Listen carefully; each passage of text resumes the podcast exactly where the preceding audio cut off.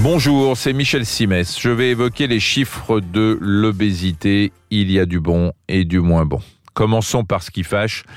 17% des Français sont obèses. Et ces 17%-là sont 17% de trop.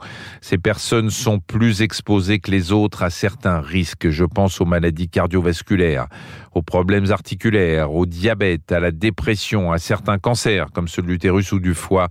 Sans oublier les troubles respiratoires, ça fait quand même beaucoup de tracas pour toutes celles et tous ceux qui sont en excès de masse graisseuse. La bonne nouvelle, c'est que si on regarde les choses globalement, la France s'en tire plutôt bien. Hein. 17% d'obèses, c'est moins qu'en Angleterre où l'on en est à 25% deux fois moins qu'aux États-Unis où on dénombre 35% d'obèses dans la population.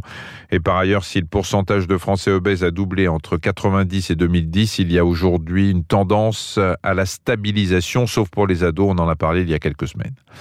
Là, on parle bien de personnes obèses, hein, qui sont à différencier des personnes en surpoids. Et pour y voir plus clair et savoir dans quelle catégorie on se trouve, il faut calculer son IMC, son indice de masse corporelle, je le rappelle, pour ce faire il faut diviser son poids en kilos par sa taille en mètres au carré.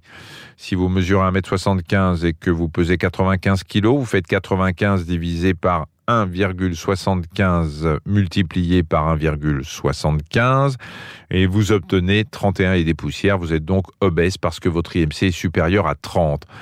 Vous auriez obtenu entre 25 et 30, vous étiez juste en surpoids. Vous auriez obtenu entre 18 et 25, vous étiez dans les clous de corpulence normale. Alors que faire quand on découvre qu'on est obèse? Revoir son mode de vie et notamment son alimentation. Je sais, tout n'est pas simple, mais il y a ce qui rentre et il y a ce qui sort et à la fin on fait le bilan. Nous avons besoin de 2000 à 2500 calories par jour. Si on ne les dépense pas ou si on en avale trop, on stocke et à force, on grossit. Il faut donc garder un œil sur la densité calorique des aliments et privilégier ceux qui sont vertueux. Là, je lance la chasse au gras et au sucré. Notez que le gras n'a pas que des défauts, mais quand il provient de plats industriels, il faut s'en méfier. Quant au sucre, pour la millième fois, c'est l'ennemi numéro un. À l'inverse, L'ami numéro un, c'est le légume. Tous les légumes, ils ont une densité calorique faible et un effet rassasiant indiscutable. Après, on peut aussi ruser. Vous jouez sur la taille des assiettes. Une petite assiette pleine vaut mieux qu'une grande assiette à moitié vide, même si la quantité de nourriture est la même dans les deux assiettes. Parce qu'on est aussi rassasié avec les yeux, figurez-vous.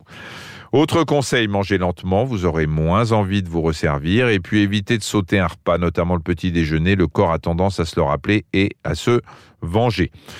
La taille des assiettes, mangez lentement, respectez le rituel des trois repas quotidiens, on tient là trois habitudes qui vous feront du bien.